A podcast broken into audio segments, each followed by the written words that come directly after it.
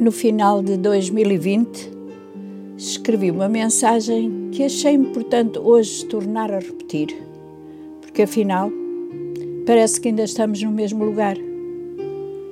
No livro das Lamentações do profeta Jeremias, capítulo 3, versículos 7 e 8, lemos algo que se parece tanto com o que temos vivido. O profeta estava preso, confinado a um lugar muito pequeno, onde mal podia mover-se. Este tipo de prisão era parte de uma das torturas que os assírios infligiam aos seus prisioneiros. E esse confinamento era tão terrível que Jeremias sentiu como se a sua oração também estivesse presa e Deus não o ouvisse. E por isso diz: Ele emparedou-me, sem me deixar sair, e prendeu-me com correntes. Ainda que eu peça socorro em altos gritos, ele recusa ouvir a minha oração. E foi nestas condições tão extremas que quase perdeu a esperança. Eu disse quase.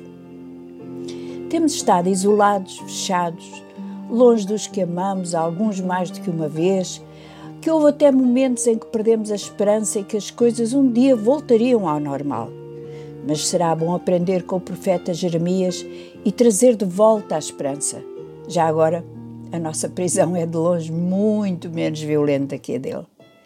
Ele começou a lembrar as misericórdias do Senhor, graças que não tinham fim. Lembrou que no passado, cada dia que acordava, Deus estava lá para ele e agora isso não seria diferente. Alguém disse que a esperança não olha para o futuro, mas para o passado.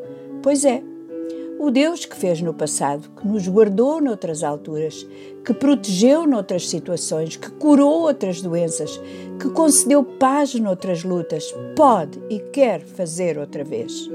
A sua fidelidade é sem limites. Se foi fiel ontem, será fiel hoje e amanhã.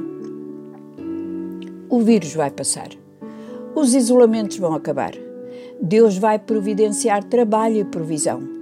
A expectativa da esperança não é ruidosa, mas silenciosa.